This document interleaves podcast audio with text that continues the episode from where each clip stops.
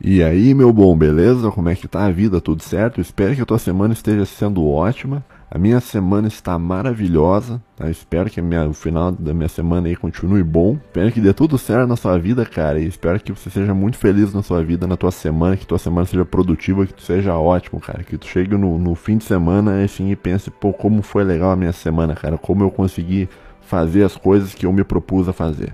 Ah, mas o Mero não consegui fazer as coisas, eu fiquei deitado na cama mal, com vontade de, de churrascar. Não tem problema, meu bom. Tá? Isso aí faz parte da vida, tá? Você vai conseguir superar isso daí, você vai só, entendeu? Vai só, só segue a vida, cara. Entendeu? Pega, levanta e vai, cara. Entendeu? Nem que seja meio no automático, você pega e você vai, tá? Bicho, olha só, cara, eu tava. Essa semana eu tava pensando sobre um, um treco que se chama atomismo social. Tá? Eu vou falar um pouco sobre isso hoje. Deixa eu ver aqui o que eu tinha pre pre preparado mais ou menos. Não sei se vai dar uma hora, cara. Mas. Uh... eu vi. Eu não lembrava que eu tinha escrito isso aqui, cara, no roteiro, né? Eu botei aqui a tristeza de assistir o Instituto Borborema, cara. Não sei se tu conhece o, o, o Instituto Borborema. Dá uma procurada aí no YouTube, cara. Bah, meu, muito lamentável, cara. Eu fui assistir o, o Instituto Borborema, tá? tinha uns caras lá. É... O problema, assim, cara, é que eu vejo assim que são pessoas que sabem das coisas e tal, tem um certo conhecimento, cara. Só que o, o, problema é o seguinte, cara, não é só tu ter o conhecimento. Tu tem que, tipo, saber passar o conhecimento. Tá? Então, tu não pode ser um cara chato, tá? tu não pode ser um cara completamente entediante, que nem aqueles caras lá, bicho. Aqueles caras lá, bicho, eles, eles, fazendo live, eu tava assistindo uma live dos caras, bicho, eu tive que fazer força para entender o que o cara tava falando. Eu tava tipo assim, meu Deus, cara.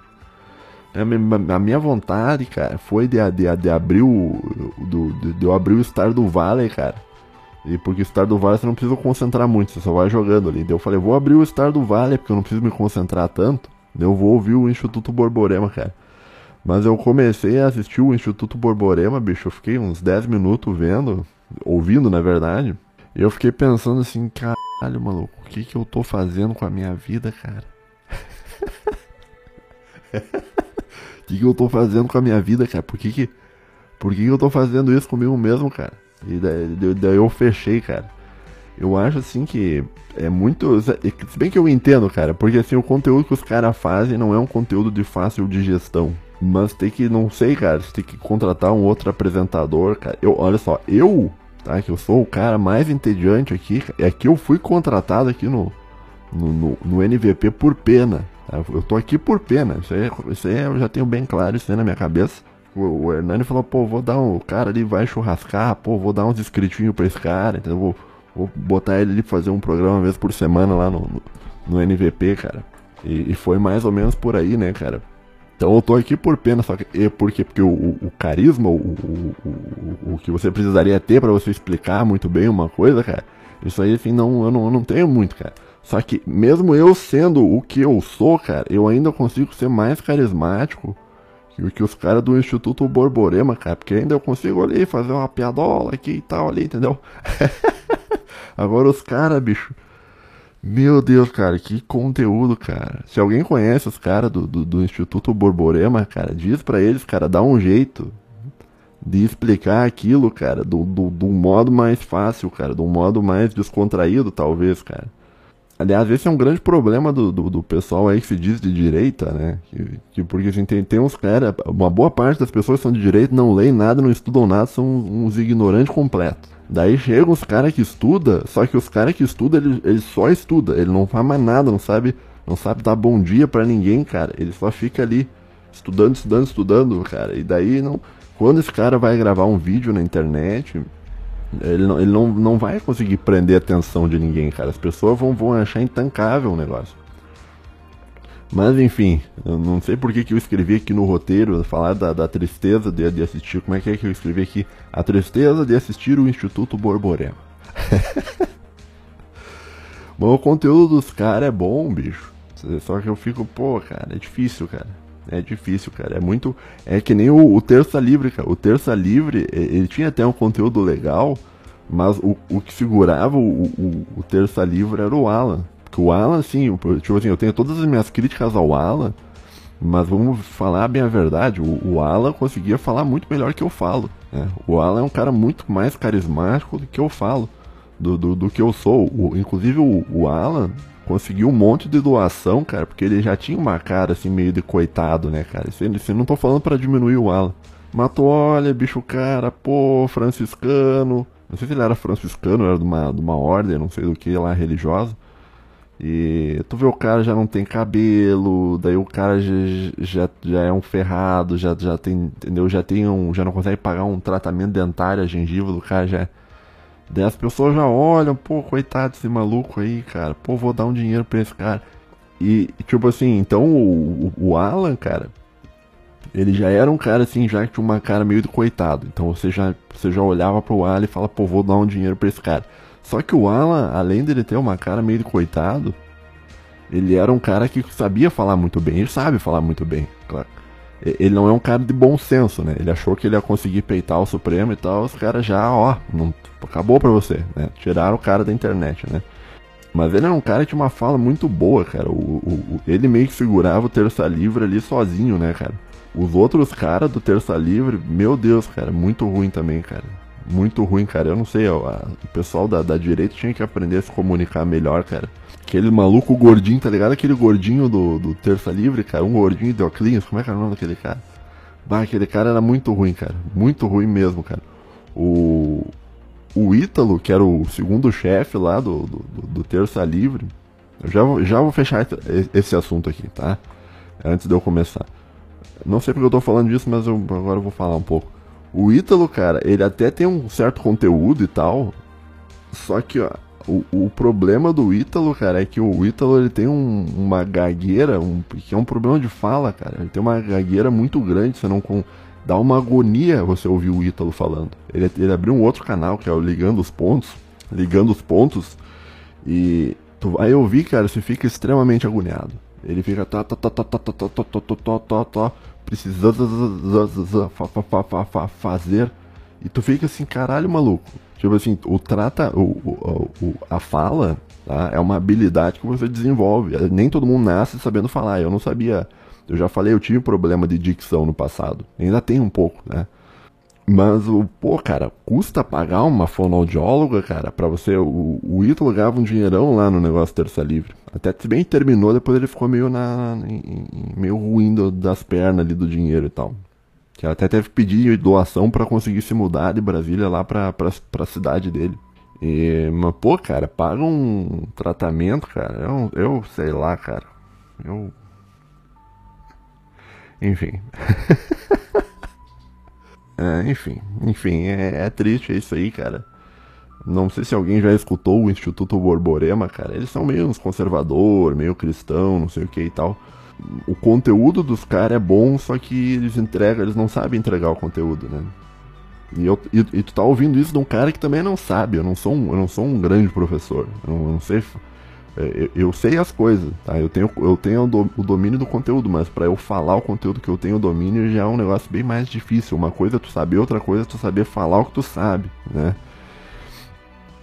E eu acho que os caras do, do, do, Instituto Borborema aí, cara, porque assim, quando eu comecei a ouvir ali os vídeos dos caras, bicho, eu fiquei assim, cara, o que que eu tô fazendo com a minha vida, bicho? Eu fiquei, eu fiquei assim, o que que eu tô fazendo com a minha vida, cara? Por que, que eu tô fazendo isso com a minha vida, cara? e daí eu fechei, cara. Não consegui tancar. Intancável, né? Bom, mas enfim. Vamos pro assunto de hoje, cara. Que, que é o seguinte, cara. Eu tava pensando aqui, cara. Eu tava dando uma lida sobre um, um assunto, tá? Que é um treco chamado atomismo social. Que é um termo filosófico, tá? E a grande maioria das coisas, eu diria assim, 90% das coisas que eu falo aqui nesse canal uh, não é ideia minha. A grande maioria das coisas não é ideia minha. É tudo, a, quase tudo que eu falo são baseado em coisas que eu li. Né? Então, quando eu falo, por exemplo, sobre o conceito de sociedade aberta, isso aí não é um negócio que ah, eu tirei da minha cabeça. Não, isso aí já existem pessoas estudando isso há muitas e muitas décadas. Inclusive o conceito de sociedade aberta, ele, ele talvez tenha um século, eu acho, um pouco menos, mas ah, ele tem um tem preço, tem a parte anterior que veio antes da, é, o, o, que veio antes da formulação do conceito já tem muitos séculos já, né, do iluminismo, da, do, da sociedade antropocêntrica e tal. Então, muitas das coisas que eu falo, assim, às vezes as pessoas acham que eu que estou tirando, que, que eu inventei as coisas. Não, na verdade não, cara. O, o, por exemplo, essa coisa que eu vou te falar de atomismo social, né, isso aí é um conceito filosófico que é também não só filosófico, mas econômico, que você pode pesquisar. Você pode literalmente aí abrir o, Google nesse momento e escrever Social Atomism, que você vai encontrar vários artigos e, e vários, uh, várias páginas falando sobre esse assunto. Tá? Então é mais ou menos isso. Né? Então é um conceito né, que, que eu vou te explicar mais ou menos o que ele é hoje.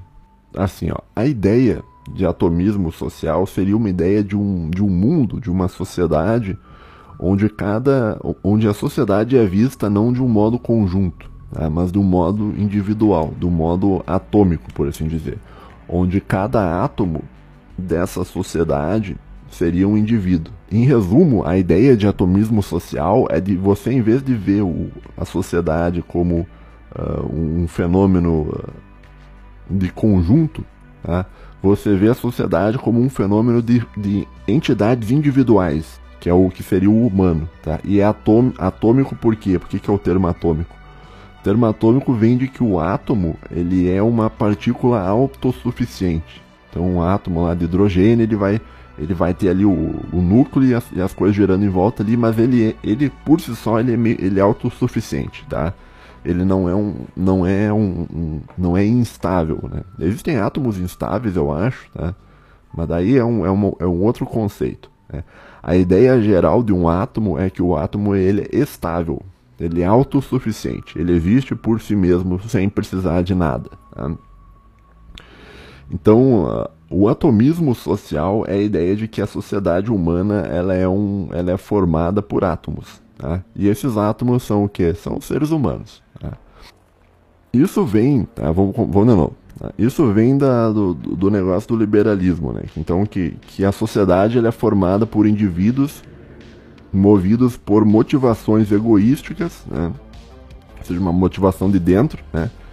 É, que cada um desses seres particulares busca o seu interesse pessoal e essa junção de seres que buscam interesses particulares gera, o, gera a sociedade, gera o tecido social. Né? E daí surge toda aquela coisa do que todo mundo já sabe, já cansou de, de, de, de ler sobre isso, que é o negócio do contrato social. Né? O contrato social é quando você abre mão de certos direitos individuais teus e você passa para a mão do Estado e assim você gera, você tem um benefício, né? Então você abre mão, você abre mão da sua ideia de, de poder exercer a violência em cima de uma pessoa e, e, a outra pessoa abre mão também de exercer a violência, só quem pode exercer a violência é o Estado e, e se faz a paz a partir daí. Tá? Então é mais ou menos, seria mais ou menos isso, cara. Tá? Eu não sei se eu consegui explicar direito. Vamos tentar de novo de um modo mais, mais fácil. Né? Então, Uh, o atomismo social é a ideia de que a sociedade humana ela é composta por átomos. Tá? E esse átomo seria o ser humano. Tá? E cada ser humano, justamente por ser um átomo, ele é autossuficiente, ele não precisa de nada além dele mesmo. Tá? E, e, mas ele se junta com outros átomos porque é benéfico para ele como indivíduo se juntar com o outro. Tá? Daí vem o contrato social, aquela coisa que eu já te falei. De você abrir mão da, da sua capacidade de violência é, para garantir a paz social de todo mundo. Tá? Isso aí tá lá no Hobbes, tá lá no Locke e tal. Então meio que vai existir uma, uma justificativa muito bonita, né, sobre, sobre o, o, muito legal sobre o atomismo, né, que é uma visão de que, olha, a sociedade humana ela é composta por indivíduos, não há coletividade ou que há o indivíduo, né, e o indivíduo ele vai se juntar com o outro e tal para para garantir a paz e essa, essa união vai ser dada não pela natureza social humana, mas pelo egoísmo, né? Que seria a ética do egoísmo, né? O negócio de você buscar sempre o bem para você mesmo e buscando o bem para você mesmo, você acaba gerando o bem para o próximo. Tem toda uma, uma discussão dentro do liberalismo, do libertarianismo sobre isso e tal, sobre a, a ética do egoísmo e tal. Só que existe uma coisa, cara, que, que não é muito bem contada para ti, não sei porquê, né? Uh, sobre atomismo social, né? Que é o negócio da conspiração. Que é a ideia de que, olha. eu tô meio rouco aqui. que é a ideia de que existiriam. Né, uh, o, o fato do humano ser um humano atomizado, cada vez mais atomizado, ele na verdade o que, que é isso? Isso é um projeto de engenharia social feito por grandes famílias ginásticas com o intuito de te controlar, porque é muito mais fácil de ser controlado se tu for um ser humano atomizado. Tá? Então, claro que daí a gente volta naquele negócio da teoria conspiratória da história, né? Isso aí, tem, isso aí, é, um, isso aí é um termo também que não fui eu que inventei. Isso aí tá lá no, tá lá no, no Karl Popper, né? no, no, livro The Open Society and Its Enemies, né? Sociedade Aberta e Seus Inimigos. Lá o Karl Popper ele vai falar que existe um, um, um modo que a história humana existe uma teoria que seria a teoria conspiratória da história, né? que seria você tentar explicar a história humana não através de fatos uh, históricos, mas através de conspirações que mudam, que mudariam aos poucos para um lado ou para o outro os rumos da humanidade. Né? Daí você teria toda aquela ideia do, do, dos Illuminati, das, das famílias dinásticas e tal e tal. Muitos têm das famílias ricas, né? Não sei o que. Da, da, e essas famílias dinásticas e tal, que, que muitas delas são ricas e elas controlariam tudo, né? Isso na visão conspiracionista da história, que está descrita lá no, no, no, livro do Karl Popper. Né? O Karl Popper, veja bem, ele vai dizer que isso aí não existe. Né? Isso aí é impossível, isso aí não, não acontece e tal, isso aí não. Isso aí, ó, isso aí é uma grande conspiração. Isso aí não existe. Tá? E, e, isso aí é tudo falsa ciência, isso aí não tem não tem comprovação científica, se não tem comprovação científica, isso aí não existe, né? Porque a gente sabe que, né, que, né, às vezes tu encontra uns caras que, tipo assim, não, eu não acredito em Deus porque não há comprovação científica de que, que Deus existe, assim. Daí você olha assim pro cara assim, você fica, meu Deus do céu, cara. O que que, o que, então, o que, que tu vai falar pra um cara desse, cara? O que que, que, que tu vai falar pro, pro, pro gordão foguete, vamos dizer que não acredita em Deus porque não há comprovação científica que Deus existe. Como, como é que. Tipo, eu, antigamente, eu até parava para tentar conversar com os caras desses, mas hoje em dia, cara, eu simplesmente eu nem converso, cara. Eu deixo, ah, tá. Entendeu? Não. Não, quer, acredita no que você quiser acreditar, ah, bicho. Para, cara, para, pelo amor de Deus, cara. Para de me encher o saco, meu Deus do céu, cara. Para com essa merda, cara. Porque assim, cara, o cara que, que diz assim que que não acredita em Deus porque não há comprovação científica que Deus existe, no fim das contas ele está tomando a ciência como o que? Como o parâmetro para dizer o que existe e o que não existe. Entretanto, esse cara não percebe que a ciência, o pensamento científico, ele é limitado pelo método científico. E o método científico é limitado pela empiria, que seria você experienciar coisas. E agora, você não tem como experienciar Deus, se Deus for tudo, porque você teria que experienciar absolutamente tudo para conseguir entender a, o conceito de Deus. Então, não, não é possível você compreender o conceito de Deus através de um método científico, porque isso está além do escopo do método, está além do, do da, da do campo de atuação da ciência.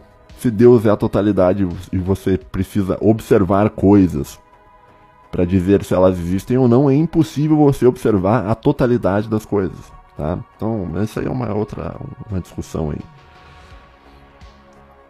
Mas assim, quando alguém, quando você estiver conversando com alguém que diz, olha, Deus não existe porque não existe comprovação científica que Deus existe e tal, e Pergunte pro cara por que você acredita que, que, que, que a ciência é um bom, é um bom critério para saber o que existe e o que não existe. Né? Pergunte, faça, começa a fazer perguntas assim pro cara.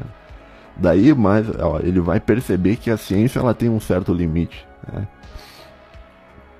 E tem muitas, muitos fenômenos que você não consegue explicar através do pensamento científico. Então, se for pegar o conceito de beleza, você não consegue explicar dentro do pensamento científico o conceito de justiça você não consegue explicar dentro do pensamento científico, o conceito de bondade, o conceito de maldade, o conceito do que é o certo a ser feito na vida, isso aí está tudo fora do escopo científico. E Deus é mais uma das coisas que está fora do escopo científico. Mas voltando ao Karl Popper, né, então, assim, entenda que, que a ciência ela possui limitações, né? E o Karl Popper, ele vai dizer, né? O Karl Popper era um ele vai dizer assim, olha, essa coisa de conspiração isso aí não existe. Tá? Eu tô dizendo que não existe isso aí, então esquece isso aí, cara. esquece isso aí, isso aí não existe e tal. né? Isso aí é, é tudo uma conspiração aí, e a teoria conspiratória da história, ela, ela não é possível de ser provada verdadeira dentro de um método científico, logo isso aí não, não existe, né? Não, não, não tá dentro do conceito de falseabilidade, que é um conceito que eu inventei para dizer o que, que é certo e o que não é. Então, como não tá no conceito que eu inventei, então logo isso aí não existe, né? Mas, né, uh, se você é um cara meio descrente aí, se você não concorda muito com Karl Popper, né, existe um ramo dentro da história, um, da, da, da, matéria, da disciplina história, que seria essa teoria conspiracionista da história. Então, que a história ela é movida, ela tem o seu curso natural, mas esse seu curso natural é modificado por um, por um lado ou por outro, para cima ou para baixo, uh, a, dependendo de certas conspirações que seriam feitas, né? Então, você vai ter lá os Illuminati, você vai ter os caras lá de várias uh, da, da, das sociedades herméticas e tal, papapá, aquela coisa toda, né? Que os caras lá do, do historinhas do Minecraft sabem falar para ti muito melhor do que eu, né? Mas existe uma conspiração, né? De que a ideia de que essa teoria atomista do indivíduo, que é uma coisa que surge lá no liberalismo, lá em Locke, lá em Hobbes, na verdade isso seria um projeto social né, para controle dos indivíduos. Então seria, então existiriam grandes elites que possuem uh, em si a, a ideia de que é preciso transformar a sociedade em, em indivíduos. É preciso que tu reduza o humano a uma esfera puramente individual. Porque um humano eh, transformado numa esfera puramente individual, ou seja, um humano plenamente atomizado, ele é, o, ele é um humano muito mais fácil de ser controlado. Né? Você pega o, o, o exemplo maior, o exemplo maior de um humano atomizado é o escravo. O que acontecia? Cara tava lá na África, o camarada tava lá na África, ele tinha a tribo dele, tinha a mulher dele e tal, pá, começava a dar uma, dava uma guerra, e, e eles ali e os caras e uma tribo sequestrava a outra e, e, vendia, né? E daí no negócio da, da escravidão, quando o cara vinha da, da África para o Brasil, ele era separado da própria família né? e ele perdia todos os seus vínculos coletivos com, com a sua tribo. O que sobrava dentro da cabeça dele talvez fosse um pouco da cultura da tribo dele. Né?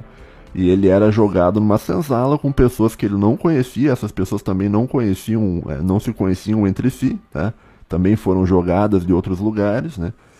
E assim elas eram mais fáceis de serem dominadas. Então existe a ideia de que o humano mais atomizado, ele é o melhor humano para você conseguir dominar ele, né? Então, seguindo essa teoria conspiracionista, que o Karl Popper diz que não existe, Então teriam grandes elites que têm, possuem um interesse e, e que planejam uma engenharia social para te transformar em um indivíduo isolado. Tá? Então essa tendência moderna ou pós-moderna, se tu quiser usar o termo, vamos usar o termo contemporânea, essa tendência contemporânea de você ser um indivíduo uh, sozinho no mundo, né, ela é algo que interessa pessoas que querem dominar você. Tá? Agora, o que, que é essa noção de atomismo social? ela vem do Locke, ela vem do Hobbes, tá? Ele, esses caras, e isso tudo só vai entender se você era uma pessoa que estuda filosofia. Existe toda uma discussão sobre o que, que é a natureza do animal humano, tá? Então lá o Aristóteles ele vai dizer que o humano é um animal social, né? que é o termo que o, que o Aristóteles vai usar é zoon com N, tá? Zoon politikon, né? que o, zoon é animal e, pol, e politikon seria aquele que vive em, na, na cidade, né? que é a polis. Então seria o humano seria um animal social.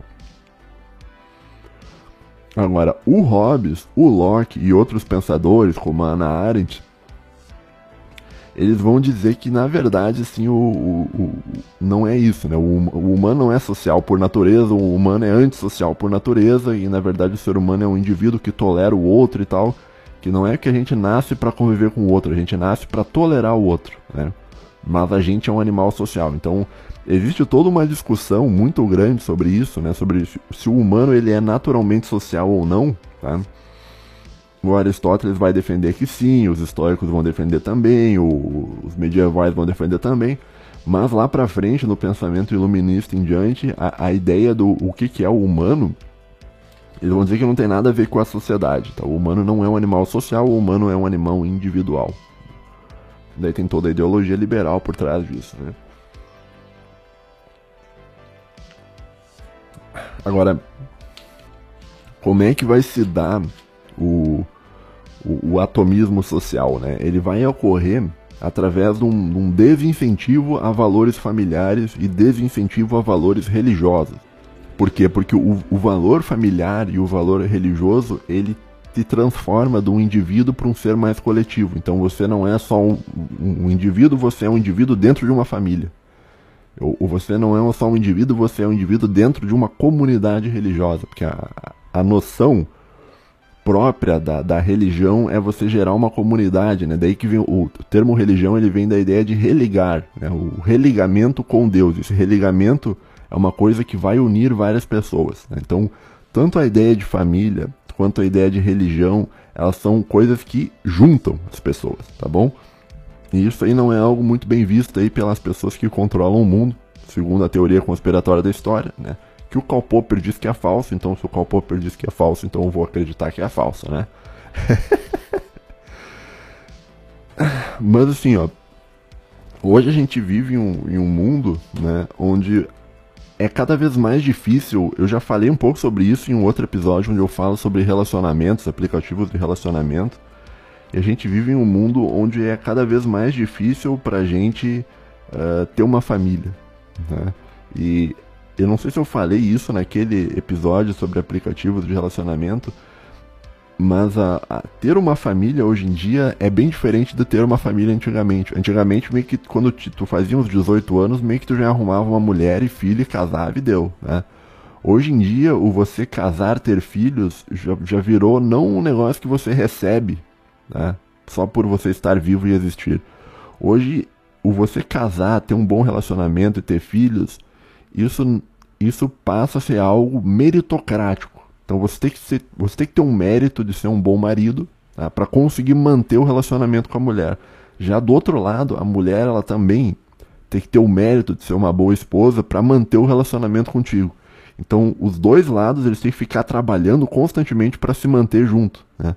Enquanto que antigamente, quando você tinha valores familiares mais sólidos, uh, tu casou, pronto, acabou. Vocês estão juntos para sempre, né? Então, hoje em dia a gente tem um monte de leis de divórcio, que são leis que no fim das contas, elas facilitam a separação de famílias. Então, cada vez hoje a gente tem famílias mais separadas, mais desestruturadas, né?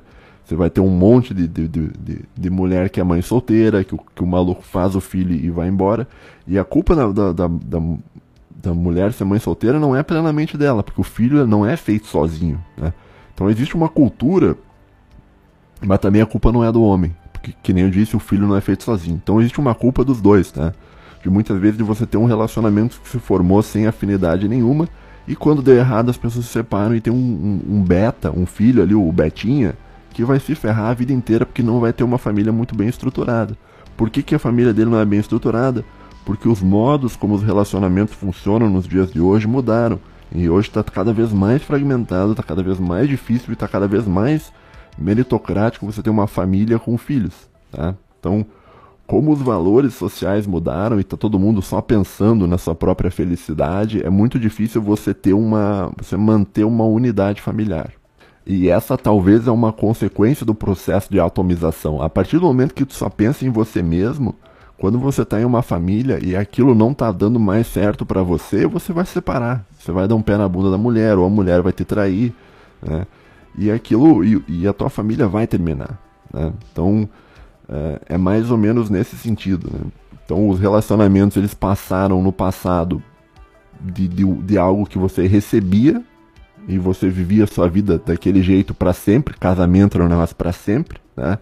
E hoje, com essa coisa de aplicativo de relacionamento e tal, esses, esses relacionamentos eles são mais líquidos, né? Usar a metáfora do Bauman, lá do, do Zygmunt Bauman, sobre a, o amor líquido, sobre a modernidade líquida, né? Então, o pensamento pós-moderno ele é um pensamento que o resultado dele é a dissolução da unidade familiar. Né? Um, um dos resultados é a dissolução da, da unidade familiar, e vai ter muita gente que vai dizer que existem famílias conspirando para que isso aconteça. Com relação aos valores religiosos também, né, o, o, pensamento pós-moderno é um pensamento contra os valores religiosos, que são valores que te, que te geram também uma união. Mas a, a, parte sobre a religião eu vou falar talvez em, em um outro episódio. Eu só vou, tô, tô só citando para tu saber. Né? Então, o plano de atomizar as pessoas, de transformar as pessoas em indivíduos, em, em meros átomos, tá? isso aí vem do. Isso aí. É, a, o, o resultado final disso é a quebra da unidade familiar e a quebra da unidade religiosa. Tá? Curiosamente, né, essas famílias dinásticas que controlam tudo, tá?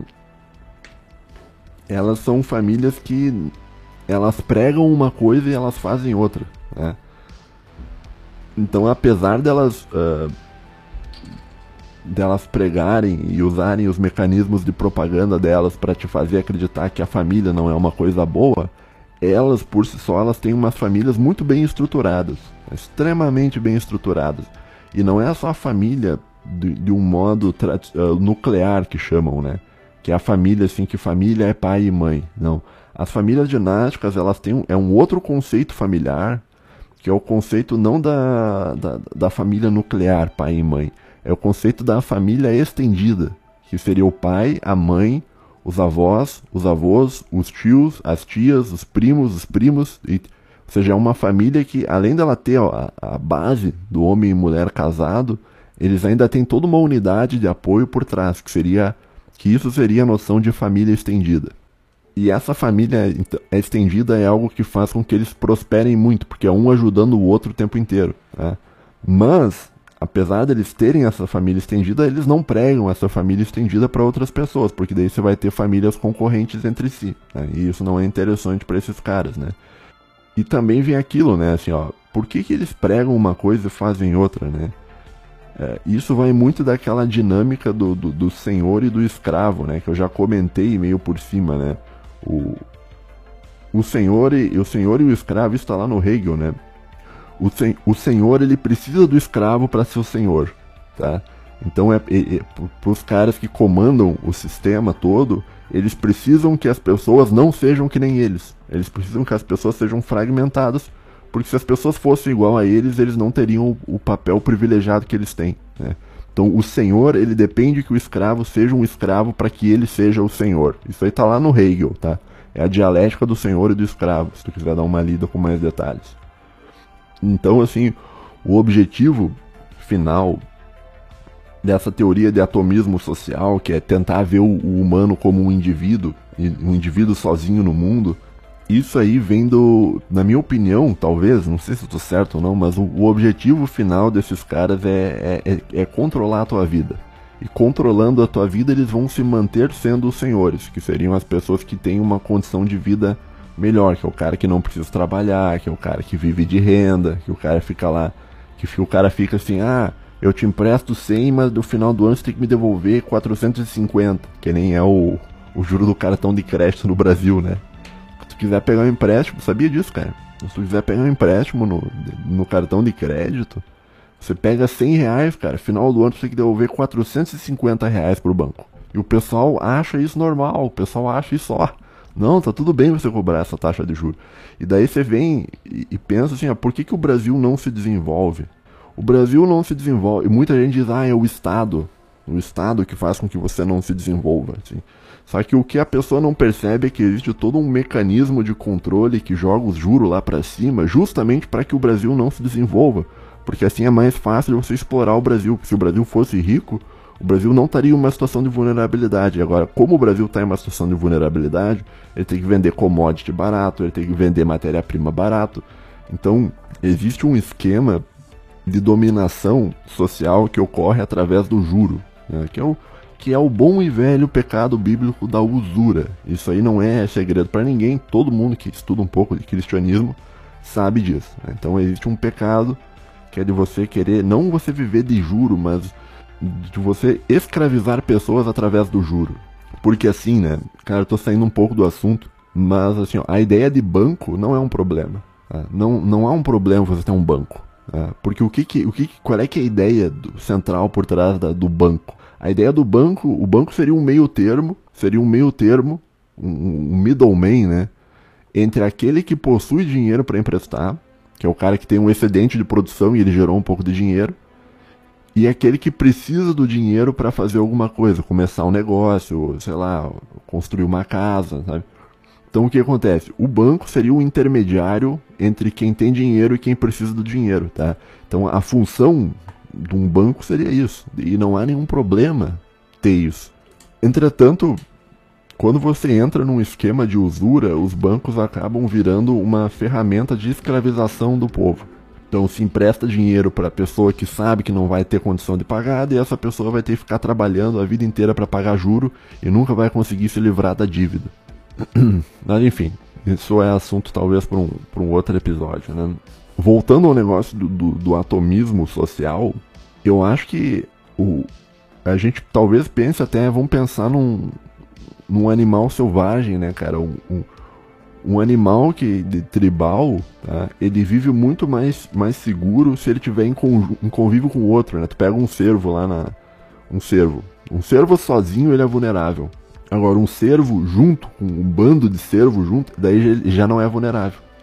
Daí já é muito mais difícil para um leão conseguir pegar ele, porque vai ter um monte de cervo junto e, e se um cervo for atacado, os outros vêm e ajudam. Às vezes vêm e ajudam. Tá? Então, a dinâmica do predador, olha só, a dinâmica do predador é interessante para o predador que o cervo seja sozinho, que o cervo não viva em, em comunidade, porque quando o cervo não vive em comunidade, ele é muito mais fácil de ser predado pelo predador, ou seja, é de interesse do predador dividir o grupo. Né? Então você vai ver na, no, no mundo animal Muitas vezes os predadores que caçam em bando também, que eles caçam em bando, né? Alguns são solitários, tipo o tigre é solitário, mas o leão é, é bando. Às vezes o, o, os leões, eles se agrupam e, e, atacam um bando de cervos e o interesse do cervo não é pegar o cervo direto. Tá? O interesse é você dividir o bando, daí o bando se divide, daí o outro se divide de novo, se divide de novo, e vai chegar um ponto que vai ter um, um cervo sozinho, que esse é o cervo que eles vão atacar para pegar. Então, é interessante pro, pro predador que, as, que, as, que o cervo, né, não sejam, não esteja em conjunto com outros seres, né? E eu acho que talvez de um certo modo o animal humano também funciona desse modo, né? Então é muito mais fácil de você dominar um ser humano que não possui valores familiares sólidos, que não possui uma relação muito boa com o pai e com a mãe e tal. Esse cara aí ele vai estar tá mais fragilizado. Quando ele estiver mais fragilizado, esse cara aí vai pegar um empréstimo no banco para tentar morar sozinho, para tentar resolver as coisas, para tentar comprar um carro, para tentar fazer alguma coisa. E aí, creu, aí esse cara caiu no, no, no, negócio da usura. E é mais ou menos isso, né? Então existiria aí um interesse de famílias dinásticas para separar as pessoas. Né? Mas, conforme eu disse, né? O Popper diz que isso aí é falso, então se o Popper está dizendo que é falso, com certeza isso aí não existe, tá, ouvinte? Isso aí não existe, isso aí é tudo teoria da conspiração, tá? De grupos de extrema direita, isso aí, isso, aí não existe, tá? Isso aí, isso aí eu só tô supondo, tô supondo que existe, mas ó, isso aí só pelo, pelo, pelo mero entretenimento, não que isso exista, né? Porque o Popper disse que não existe, né? E se o Popper é um grande filósofo, ele disse que não existe, logo isso aí não existe. Um filósofo jamais esteve errado, assim. Só que olha só que interessante o negócio, cara. O negócio não termina, não termina aí. Tá? Funciona a dinâmica, assim. Então, assim, ó, essas famílias dinásticas, esses caras aí da, da teoria conspiratória da história, eles querem te separar. Tá? Então, eles é, para capturar tua alma e conseguir te dominar. Só que ao mesmo tempo, no fundo, no fundo, no fundo, eles sabem que o Aristóteles estava certo. No fim, no fim das contas, eles sabem que o humano ele possui um instinto de sociabilidade e ele vai buscar naturalmente formar uma família, ter uma comunidade religiosa e tal. E eles sabem disso. Então existe esse desejo, por mais que eles queiram atomizar a pessoa, existe um desejo para que existe um desejo do humano para que o humano viva em sociedade. Que seja o humano ele deseja formar uma família, o humano deseja estar inserido em uma comunidade, né? Agora, o que que, o que que esses caras fazem, como eles pensam em tudo. Né? Eles pensam em tudo do seguinte modo, né? Eles veem, olha, existe um desejo natural do humano em, em, em formar uma comunidade. E a gente não vai conseguir atomizar o ser humano só tirando, tirando ele da família, tirando ele da, da religião. A gente precisa substituir isso, na, na cabeça dele. E essa substituição é feita do seguinte modo: vai haver um redirecionamento desse desejo natural de sociabilidade. Eles vão redirecionar isso da sua família, da, da do seu grupo religioso, para uma empresa. A gente pega a ideia de youtuber, né? O que, que é o youtuber? Né? Eu não gosto do termo youtuber. Tá? Eu, quando eu digo assim, ó, eu não sou um youtuber. Eu não sou um youtuber, né? Eu sou o quê? Eu sou uma pessoa, um humano que possui um canal no YouTube. Eu sou um criador de conteúdo que posta vídeos no YouTube. Né? Eu não sou youtuber. Porque a empresa youtuber, ela não constitui aquilo que eu sou. Eu sou muito mais que o YouTube. Então, por isso que eu não gosto do termo youtuber. Mas muita gente veste essa camisa, né? E esse é o termo, vestir a camisa da empresa, né? Que tem muitas empresas que que eles tratam os, os, colaboradores, eles usam o termo como se fosse uma família. Não, olha aqui, a gente é uma família. Né? O que, que é você olhar para uma empresa e, e dizer essa empresa é minha família, eu vou vestir a camisa da empresa? É você redirecionar a tua energia social da sua família real, da tua religião, para o um mundo empresarial. Ou seja, eles sabem que eles precisam te atomizar, só que eles vão fazer ele para te atomizar, eles precisam substituir uma coisa por outra. E eles substituem a tua família ele substitui a tua religião por uma empresa. Ou seja, tem-se aí uma inversão. O desejo natural humano de sociabilidade, ele é redirecionado. Vou usar o termo do, do, do Hernani, né? A ressignificação. vamos, vamos, vamos, vamos, baixar o Hernani aqui. Este é a ressignificação. Né? Então, é, o desejo que você teria normalmente de você formar uma família, né? e você ter uma religião, uma vida comunitária religiosa, né, buscando a verdade, buscando o caminho da natureza, isso vai ser ressignificado e esse teu desejo social vai ser direcionado através dessa ressignificação, ele vai ser redirecionado para quê? Para uma empresa. E daí que você começa a tratar a empresa como se ela fosse a tua família, daí que você começa a vestir a camisa da empresa, daí você vai, inclusive você vai ser um profissional muito melhor se você tiver essa mentalidade, porque porque nesse caso tu vai estar tá emocionalmente apegado à empresa. Então você vai ter um afeto, usar o termo do Spinoza, você vai ter um afeto com relação àquela empresa, que era um afeto que não deveria ir para aquela empresa, que era um afeto que deveria ir para onde? Para tua família, né? Para o teu pai, para sua mãe, para o seu irmão, para o seu tio, para sua tia, para você ter um, arrumar uma mulher e montar um relacionamento, ou até para sua religião também, né? Por isso que daí tem gente que fala do Deus mercado, né? Que você substitui o Deus cristão por um Deus mercado e tal, mas, mas daí já é aqueles papos meio de comunista e tal, daí já tá errado também, né? Porque daí eu já acho que eles já estão viajando, assim. Então não sei se, eu, se tu tá entendendo mais ou menos o que eu tô falando, mas basicamente existe um plano para te fazer negar valores familiares, para negar a tua sociabilidade, a tua tendência natural à sociabilidade, né? Mas eles sabem que eles não vão conseguir destruir a tua família e a tua religião sem substituir ela por alguma outra coisa, né? Tu só destrói aquilo que tu substitui, né? Como diria o Nietzsche. E esse método de substituição vai ser feito como? Vai ser feito trocando a sua família pelo mundo corporativo, pelas empresas. Então você não vai ser mais uma pessoa, você vai que, que trabalha para o YouTube, você vai ser um YouTuber. Ou seja, a noção ou seja, a empresa ela foi introjetada dentro da tua individualidade, ou seja, você não é mais só aquilo que, que, que você é, você é aquilo que você é mais aquilo que a empresa é. Agora, deixa eu ver quanto tempo eu já falei, 48 minutos, tá? Vou ter que dar uma editada aqui, dar uma diminuída aqui. Bom, agora, existe um modo tá, que isso é feito. Tá? E, e como é que isso é feito? Como é que toda essa ressignificação, toda essa atomização do ser humano é feita? Né? Isso é feito através de um método. Existe todo um mecanismo de controle social para te fazer acreditar nas coisas que eles querem que você acredite. E, e essas coisas são duas ideias no fundo, né? A, a, primeira ideia é que você deve, a ideia que eles querem que você acredite é que você deve se resumir a você mesmo. Tá? Você, como humano, deve se resumir a você mesmo, que daí seria a ideia de atomismo. Essa, é, essa é a primeira ideia. A segunda ideia é que o teu desejo de sociabilidade deve ser ressignificado da sua família para a empresa. Por quê? Porque isso aí ajuda no atomismo, ajuda a você atomizar a pessoa. Agora, como isso é feito? Como isso é feito? Qual é que é o método que, que é usado para fazer isso com você. o método se chama propaganda. Eu já falei várias vezes sobre o Jacques Ellul, que é um filósofo que estuda isso, e ele vai dizer, tá? isso aí está no livro, o, o, livro que ele fala sobre isso é Propaganda. O nome do livro é Propaganda. Deixa eu ver se tem um sobre. Eu já comentei um pouco sobre esse livro. Eu já falei um pouco sobre ele. Ó, o, o, nome inteiro do livro é o seguinte: é Jacques Ellul, Propaganda The Formation of Men's Attitudes. É, seria propaganda a, a, a, formação sobre a formação das atitudes dos homens, né? A formação das atitudes dos homens. Então esse é um livro escrito por Jacques Ellul, que é um filósofo aí, crítico do mundo contemporâneo, crítico do, do mundo pós-moderno, crítico da, da, da, da do, do, aparato tecnológico que é usado para controlar o ser humano. Tá?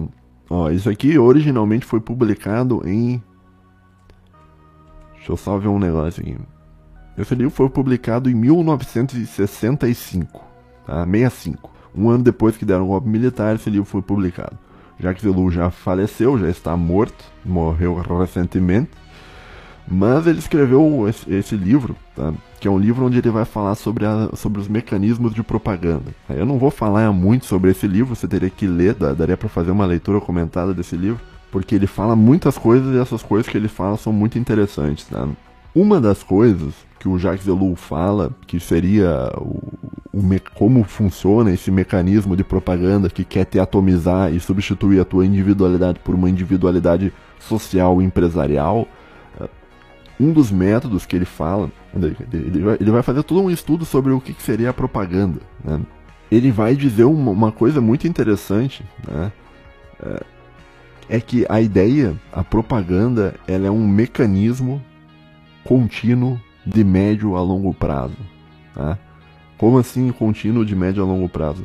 Ele, ele vai dizer que a propaganda, para fazer efeito, para funcionar, ela precisa ser implementada repetidamente por um período de médio a longo prazo. Tá? Então, por exemplo, você, uh, a ideia do Bolsonaro genocida ou do Lula ladrão, escolha um aí. Tá? Essa é uma ideia que, se você dizer, dizer uma vez, as pessoas vão, vão ouvir e, e, vão simplesmente ignorar. Elas vão dizer, tá, ok, né, talvez não seja. Só que o, o Jacques Ellul vai, ele, ele vai, claro, não vai citar o exemplo do Bolsonaro e do Lula, mas ele vai dizer assim, ó, se você repetir esse termo muitas e muitas vezes durante muito e muito tempo, isso aí vai entrar na cabeça da pessoa. Então, eles ficaram repetindo. Do, quando eles queriam tirar o, o, Lula, eles ficaram Lula ladrão, Lula ladrão, Lula ladrão. E isso durante muitos e muitos e muitos e muitos meses, cara. Muitos e muitos meses. Cara. E daí as pessoas se convenceram. Tá? A mesma coisa com o negócio do, do, do genocida. É, genocida, genocida, genocida, genocida, genocida. Daí hoje em dia você encontra pessoas que realmente acham que o presidente da república matou 600 mil pessoas. Isso é feito, isso é, isso é um resultado de uma engenharia social que é construída através dos mecanismos de propaganda. Né? A, a, propaganda, o Jacques Ellul vai dizer que ela é centralizada nas mãos daqueles que controlam os meios de, de informação. Né? Ele não vai usar meio, muito esse meio, esse termo, exatamente esse termo, mas ele vai dizer que aqueles que controlam os meios de informação acabam controlando essa dinâmica de propaganda. É, que ele, ele vai usar o termo Ministério da Propaganda. Né? E, quando ele está estudando propaganda, ele não está falando somente da, da sociedade americana, né? Ele está falando também da, da, da, da, sociedade lá do Partido N, lá dos anos 40, que eles tinham um, um Ministério da Propaganda que ficava repetindo os ideais do, do, do Reich lá para os caras e todo mundo acreditava, todo mundo acabava acreditando. Né? E esse processo do Ministério da Propaganda lá do Reich, ele vai também acontecer dentro do mundo liberal, que você vai ter grandes empresas de, de comunicação liberal que vão ficar repetindo o que várias e várias e várias, várias coisas, né? A, é, essa filosofia do atomismo social. Né? Se você quiser mais detalhes sobre isso que eu estou te falando, como eu disse, tudo que eu falo aqui não, não são coisas que eu. Que, a maioria das coisas não fui eu que pensei, são coisas que eu li. Né? Se você quiser mais detalhes para isso, você deve procurar esse livro, né? Propaganda The, The Formations of Men's Attitudes, do Jacques Ellul, e você deve dar uma lida no capítulo. Deixa eu só ver bem certinho o capítulo. Só um pouquinho.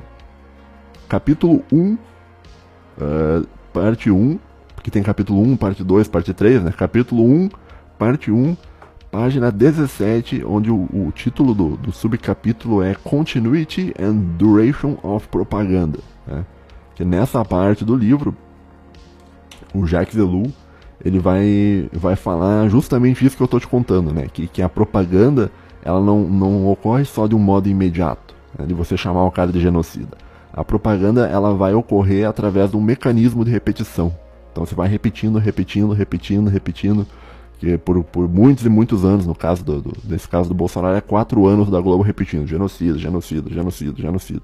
É um pouco menos, porque o negócio da pandemia começou um ano depois. Então três anos eles ficam genocida, genocida, genocida, genocida. Machista, machista, machista, machista, machista. Entendeu? Isso é um mecanismo de engenharia social para te fazer acreditar que, que, o, que, o, Bolsonaro é machista, que o Bolsonaro é genocida.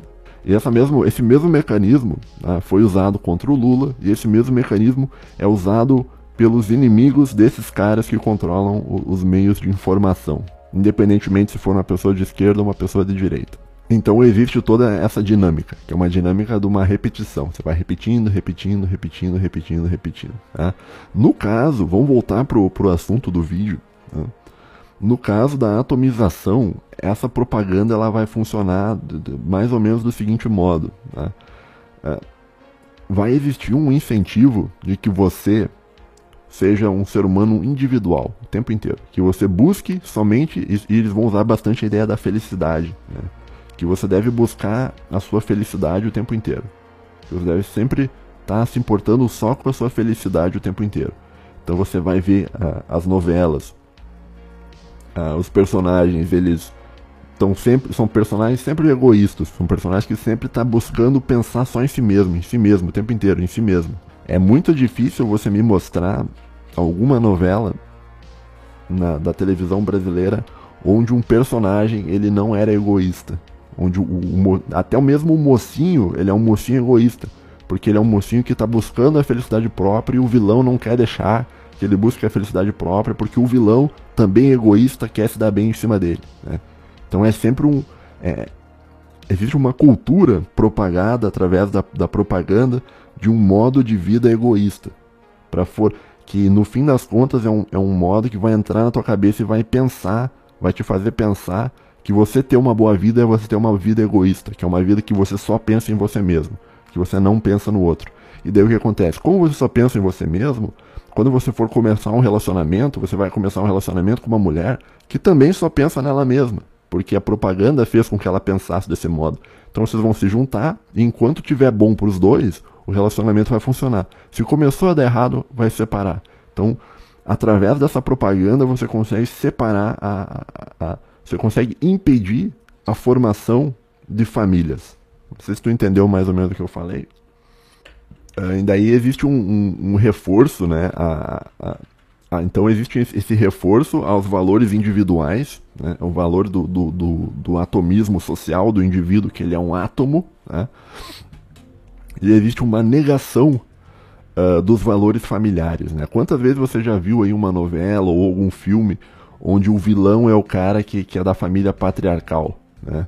Tu pensa, ou então você pega até o Harry Potter, a, a própria noção do Harry Potter, né? Qual é que é a casa, qual é qual das casas dos bruxos lá uh, é, é, uma, é a pior casa, né? A Sonserina, tá? Só que na verdade a Sonserina, cara, ela é uma casa que possui valores familiares, que possui uma, uma unidade tá? familiar muito forte, né? Então até nisso na, na, na própria literatura do mundo liberal, isso acaba acontecendo. Você tem uma, uma formação de, de, de, valores que vão, vão atomizar o ser humano e você tem uma negação dos valores de famílias tradicionais que não seriam nem famílias nucleares, mas seriam as famílias estendidas, que, que seria o homem que casa com a mulher, mas quando ele casa com a mulher, ele casa para sempre, e casa para sempre ele já casa junto com, com os tios, com as tias, com as vó, com os vô, do, dos dois lados, tá? Daí você forma um, um conceito de família estendida, tá? Que mais que o Jacques Ellul fala, cara? O Jacques Ellul, ele também, ele vai falar, ele tem um capítulo, tá? Isso aqui tá na página, deixa eu só ver um negócio, cara, pra te referenciar certinho. Isso aqui tá no capítulo uh, 1, parte 3, Tá? O nome do capítulo é categorias de propaganda. Né? Isso aqui está na página 79, no capítulo Vertical and Horizontal Propaganda. Né? Que o, o, o Elu ele vai fazer uma distinção entre dois tipos de propaganda. E aí que é interessante. Né? Eu tenho que dar uma queimada no, no ANCAP aqui que está me ouvindo aqui agora. Mas isso é meio. Eu, eu, quando eu faço uma crítica aos ANCAPs, cara, eu tô fazendo isso não porque eu tenho é mais por um esporte, assim, é mais por um esporte, sabe? É, eu olho assim e falo, é isso aí, cara. Eu vou, vou, vou dar uma criticada aqui, cara, porque hoje eu, né? Mas assim, ó, existe um negócio chamado propaganda vertical. Tá? A propaganda vertical seria isso que eu, que eu te contei. Então você tem um mecanismo de mídia, né? E esse mecanismo de mídia ele vai fazer uma novela e essa novela ela vai te passar uh, certos valores e esses valores eles vão não vão ser uma vez explicados para ti. Eles vão ser explicados continuamente no intervalo de tempo médio ou longo. Muitos e muitos e muitos anos batendo na mesma tecla, tá? para gerar um processo de engenharia social. Tá? Então, é uma propaganda vertical, por quê? Porque ela vem de cima, seja da, da, da, da elite que controla os meios de informação, para baixo. No caso, para sua cabeça, para você. Tá? E aí, cara, talvez o, o amigo ANCAP, ele vai, ele que, ele que é frio e calculista e tal, ele vai dizer assim, não, mas eu não me importo com isso, eu não me importo com isso, Homero. Por quê? Porque eu, eu não assisto a Globo. O cara vai dizer assim, eu não assisto a Globo, cara. É, não, você tá... Às vezes quando tu fala, assim, por exemplo, que certas emissoras não deveriam existir no Brasil, o ANCAP ele vai dizer assim, não, você está querendo controle estatal, é só você não assistir. Só você não assistir a Globo. Se você não quiser a Globo, é só você não assistir, né? E na cabeça do ANCAP de 17, 18 anos, quando ele fala é só você não assistir a Globo, ele tá, ele tá só enxergando o, o, o efeito da propaganda vertical. Que é, digamos, a Globo te passa uma coisa. Então você não assiste, logo você está imune. Né? Só que o que o Jacques Ellul vai dizer é que existe um treco chamado propaganda horizontal. Isso aqui está na página 79. Né? A propaganda horizontal ela não é uma propaganda feita de cima para baixo, né? mas ela é uma propaganda feita lateralmente entre cidadãos. Tá? Então a Globo ela vai, te, ela vai te passar vários valores horríveis, né? valores atomistas e tal.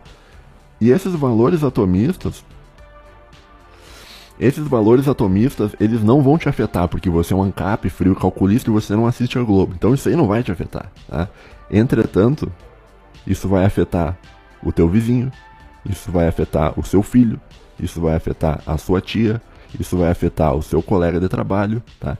E esses caras que são afetados por esse mecanismo de, de controle vertical, eles vão começar a exercer uma influência horizontal. E essa influência horizontal vai ser feita através de uma pressão social. Então, eu, então mesmo, olha só, mesmo que você não assista a Rede Globo ou qualquer outra emissora dessas que, que, manipulam as pessoas através da propaganda, mesmo que você não assista, você não é imune, porque você está sendo afetado porque ao teu redor as pessoas vão estar tá sendo vão estar tá, vão tá com aqueles valores. Então você tem um monte de gente animalizada ao teu redor e isso é um projeto de engenharia social. E por, por mais que você não assista a Rede Globo, saiba que esses caras eles vão afetar a sua vida. Então, se você quiser casar, e você, digamos, é um cara bonitão. É um cara bonitão e você casou. Né? Os teus colegas de trabalho vão olhar, pô, cara, mas olha que trouxa, cara, um cara aí podia pegar um monte de mulher e tá casado. Né? Quem sabe até a mulher desse cara tá traindo ele. Daí começa, pô, será que tua mulher não tá te traindo? E daí eles começam a influenciar você e a sua vida né, de um modo que, que, você nem percebeu, mas que tu está sendo influenciado. Que é o negócio da pressão social. A pressão social ela vem do teu ela vem, ela atua de um modo inconsciente, mas é um modo vertical, horizontal, porque ela não é feita através da, da Rede Globo, por exemplo, mas ela é feita por pessoas que assistem a Rede Globo e que são vulneráveis à Rede Globo. Tá? Então não é só uma questão, amiguinho ANCAP, não é só uma questão de, ah, é só não assistir. Né? Não é isso, por quê? Porque você é um animal social.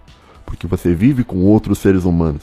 E esses seres humanos, eles vão ser influenciados né, pela, por esses mecanismos de mídia e esses caras eles vão votar. Eles vão chegar, vai chegar daqui um mês, eles vão pegar e vão votar. E daí eles vão eleger um cara que vai ferrar com a tua vida. Né? Tá entendendo o problema? Tá entendendo que você não é uma ilha isolada? Tá entendendo que a propaganda mesmo que ela não te afete diretamente, ela vai te afetar indiretamente através desse mecanismo horizontal. Tá? Isso aí é tudo falado lá pelo Jacques Ellul. Tá? O, o Elu, quando ele vai falar sobre isso nesse livro, tá? ele não vai falar diretamente uh, com relação a grupos de WhatsApp, essas coisas, tá? Mas ele vai, ele vai usar muito o termo, ele vai falar sobre a propaganda chinesa. Né? Antigamente a, a, a, propaganda chinesa ela tinha um, um, como é que eu vou dizer, ela tinha um caráter horizontal, que era feito por agentes da, do, do, comunismo que estavam infiltrados ali e ficavam fazendo propaganda horizontal, fazendo pressão social para que todo mundo aceitasse o regime. Né? Então, e aí, então é, é, mais ou menos desse modo que funciona. Tá? Então a manipulação, por mais que você, a propaganda, por mais que você não assista? Por mais que vá, ah, não assisto nada disso, cara. As pessoas que estão ao teu redor assistem. Né? E dessas pessoas que estão ao teu redor que assistem, uma boa parte delas vai ser manipulada. Né? E essas pessoas manipuladas, elas vão exercer uma pressão social, e não só pressão social, uma pressão eleitoral, e elas vão votar e elas vão eleger um cara que vai controlar a tua vida, amiguinho ANCAP. Olha que beleza, né? Então quando você diz, quando tipo assim, então, só que acontece o que? O ANCAP, ele, ele vai vai no, no modo simplista, ele vai dizer o seguinte: não, é só você não assistir a Rede Globo. É só tu não assistir a TV. é só você não comprar tal produto. É. É, cara, é, é brabo, né, cara? É, é... Agora, por que, que o ANCAP pensa desse modo? Vamos, vamos, vamos voltar pro ANCAP. Porque o ANCAP, ele já tá com a cabeça atomizada. Ele já tá se vendo não como um animal social, ele tá se vendo como um indivíduo. Então ele acha que aquilo ali não vai influenciar a vida dele. Que tá tudo certo. Não, eu não assisto, então não me, não me influencia. Daí fica, ai meu Deus, por que, cara? que mais que eu anotei aqui, cara? grupo de zap, tá? O grupo de zap, isso aqui o Jacques Velu não fala, né? Mas o grupo de zap ele funciona também desse modo. Então você vai ter uma pressão social, mais ou menos desse mesmo modo, no grupo de WhatsApp. Uh, eu escrevi aqui Nando Moro e o petista na PGR. Tá? Que, o, isso é um exemplo também, né? O Nando Moura, tipo, a, a manipulação, ela não é só feita. A manipulação de propaganda, ela não é só feita por grandes empresas, né? Às vezes o cara que trabalha no YouTube, que nem o, que nem o Nando Moura, né? ele vai te manipular também. Então ele e, e, ele manipula usando as técnicas do, do, do, do, que são descritas. Não sei se ele sabe disso, mas ele está usando as técnicas descritas lá no livro Pro, Propaganda do Jacques Ellul. Então o que que ele acontece? Em vez de ele dizer, olha, tem um, o cara botou um petista na PGR, ele não vai fazer isso uma vez. Não, não vai fazer isso uma vez. Ele vai fazer uma vez, duas vezes, três vezes, quatro vezes, cinco vezes, seis vezes, sete vezes, oito vezes. Né? Ele vai ficar meses e meses e meses repetindo: petista na PGR, petista na PGR, petista na PGR, petista na PGR. Durante muito, muito, muito, muito tempo. Tá? E daí você vai dizer: ah, mas eu não assisto o Nando Moura. Tá? Ok, tudo bem. Tá? Mas existem centenas de, de, milhares de pessoas que assistem. Né? E essas pessoas elas vão. Uh, uh, vão cair nesse mecanismo de propaganda repetitiva, né? E vão achar realmente, olha, não, é um horror e é melhor eu não votar. Daí o cara não vota, tá? E, e daí, né? é, é, o, o, Nando Moro tem certeza que ele estuda esse tipo de coisa, cara, porque é, o modo que ele se expressa é um modo assim muito assim de, de, de quem estuda isso, né? Tu vai ver que o, os vídeos que ele começa, ele começa apontando o vídeo na tela, ele começa assim, você não sei o que e tal. Ele, ele, tentando fazer um apelo pra, pra pegar a pessoa já, e daí ficar repetindo, repetindo, repetindo, repetindo, repetindo, repetindo, repetindo. Tá?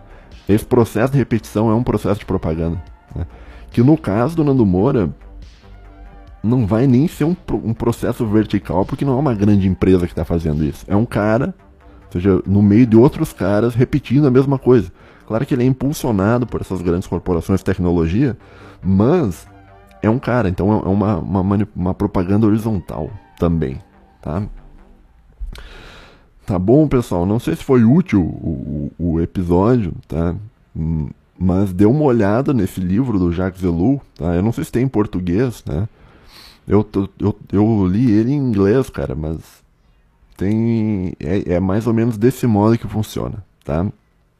A dinâmica de propagandas e essa dinâmica de propaganda é usada para quê? Para te atomizar, para negar os teus valores familiares e fazer com que você só pense em você mesmo. E daí quando você só pensa em você mesmo, você é um cervo isolado no meio do mato com um monte de leões tentando te pegar. Tá bom, ouvinte? Então é isso. Um abraço a todos, fiquem bem, tenham uma boa semana e tchau, tchau.